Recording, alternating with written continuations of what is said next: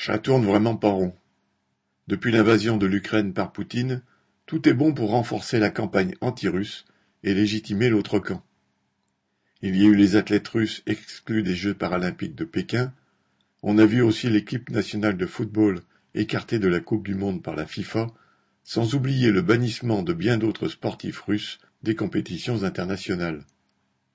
La liste n'est pas close. Des musiciens ont également dû renoncer à se produire tandis que des cinéastes ont été interdits de festivals internationaux.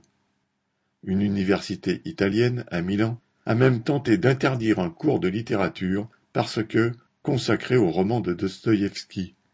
Et parmi les Russes, les humains ne sont pas les seuls à être tenus responsables de la politique du dictateur Poutine. Même les chats ont été exclus de concours félins. Attention aux injonctions nationalistes, elles virent rapidement au délire. Sophie Gargan